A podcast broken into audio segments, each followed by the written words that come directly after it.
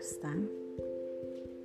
Hace algunos días, bueno, meses quizás, tuve la oportunidad de estar en un cumpleaños y escuchar algunas conversaciones que no eran conmigo, pero pues yo estaba ahí, las escuché.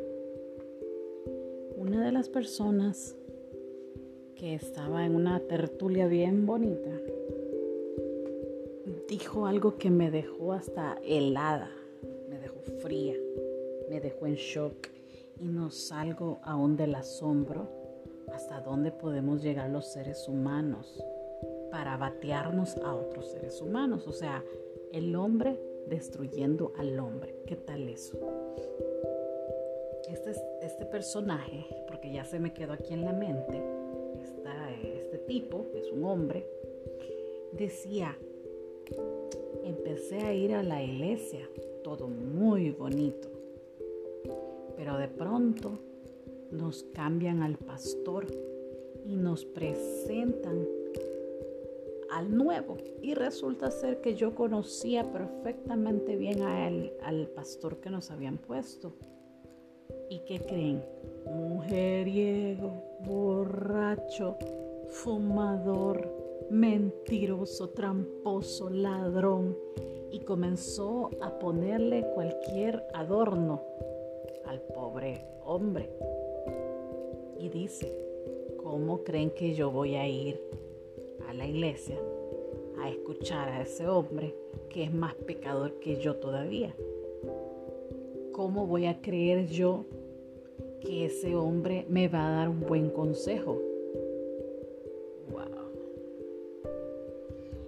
Obviamente no era conmigo la plática, no tenía yo por qué meterme en ella y mejor preferí quedarme callada porque sentí que me jalaron las orejas. Y por un momento me dio hasta ansiedad de quererme salir del lugar porque yo no puedo creer que una persona que ya está yendo a la iglesia se exprese de esa manera cuando el mismo Cristo nos ha enseñado que debemos de perdonar 70 veces 7, o sea, siempre. Cuando el mismo Cristo, estando aquí en la tierra, nos enseñó a perdonar a la prostituta, a esa que todo el mundo quería apedrear. ¿Se recuerdan de esa, de esa cita bíblica? De Magdalena, cuando todo el mundo iba encima de ella y, y llegó Cristo. Yo sé que si se recuerdan, es un, un capítulo de la Biblia que es tan sonado y es sonado cuando tenemos que hablar sobre las oportunidades que la vida nos da. Y entonces me pregunto yo, ¿y qué hemos hecho todo este tiempo que hemos estado en la iglesia?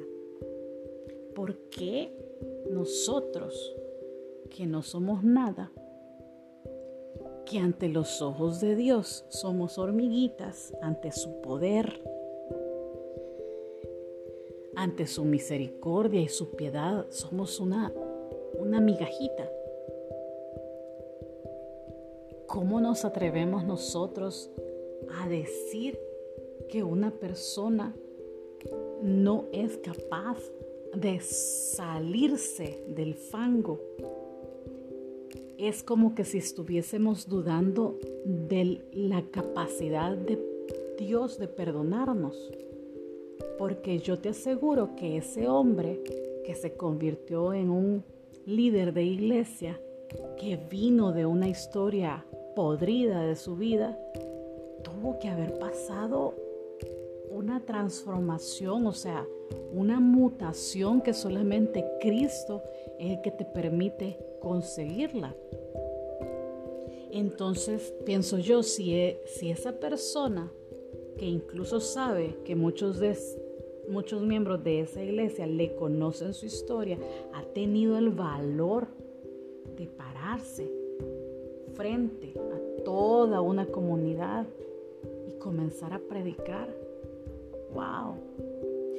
Para que luego venga este otro a decir que no, este es más pecador que yo, este más, este es más terrible que yo, ¿cómo le voy a poner atención?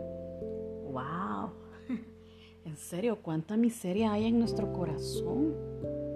Por eso estamos como estamos hoy en día, porque no tenemos esa capacidad de perdonar, de, de dar oportunidades a que la gente que se ha caído se levante y, sobre todo cuando no conocemos la historia de una persona, también nos atrevemos a hablar mal de ella. Increíble, ¿no creen?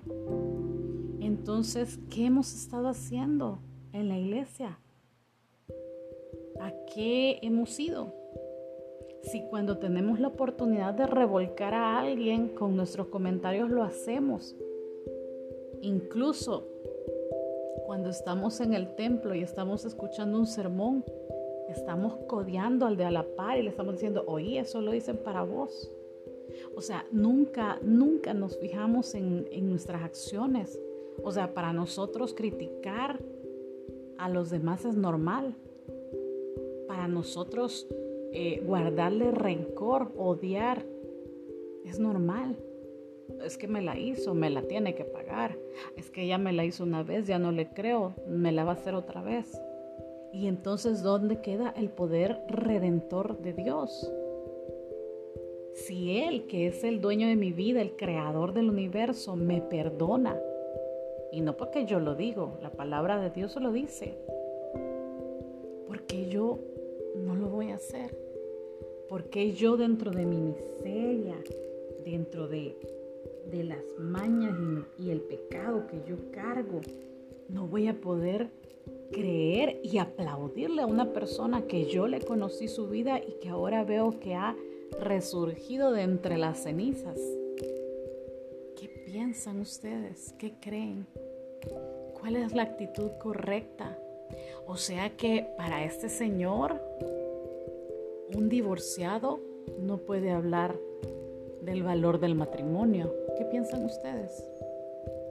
O sea que una persona, una mujer que abortó, no puede ponerse después como una persona pro a la vida. ¿Qué piensan? O sea que yo, porque fracasé en alguna etapa de mi vida, ya no puedo tener la oportunidad de del éxito. Y no estoy hablando solo de, de la vida de hogar o de la vida como hija, estoy hablando en cualquier aspecto de, de, la vida, en tu trabajo. Yo tuve la oportunidad de trabajar con un ingeniero, fueron de mis primeros trabajos allá por, allá por 1900 entonces, tenía yo 18 años. Y me, en, ese, en ese entonces, cuando uno tomaba nota eh, de alguna tarea que había que hacer, no andaba en la tablet ni en el celular, andaba pura manita escribiendo en una libretita. Y recuerdo las libretitas de taquigrafía. Y este señor me dictaba cartas, porque él tenía que comunicarse con muchos medios del gobierno me dictaba cartas y cuando él se equivocaba no me permitía que yo tachara. Me decía, arranque la hoja y tírela. Y le decía yo, no, yo voy a tachar porque para que voy a comenzar de nuevo. Y me decía, es que hay que comenzar de nuevo. Ok, y volvíamos a comenzar otra carta y ya iba bien avanzado cuando se volvía a equivocar o decía, mm, cambié de parecer arranca esa página. No, le decía, yo ya escribí bastante porque ya pues mi mano estaba cansada. me decía, no, cuando usted se equivoque, comience de nuevo. Esa es la manera en cómo alcanzamos siempre el éxito. Entonces, cuando cuando yo me voy a la vida cristiana y comienzo a, a vivir este mundo tan maravilloso que es ser seguidor de Cristo, no solo creer en Cristo, sino que también seguirle. Y no soy perfecta, ¿eh? No me estoy haciendo la santa, no. Uf, estoy lejísimo de ser una santa. Pero estoy en la lucha.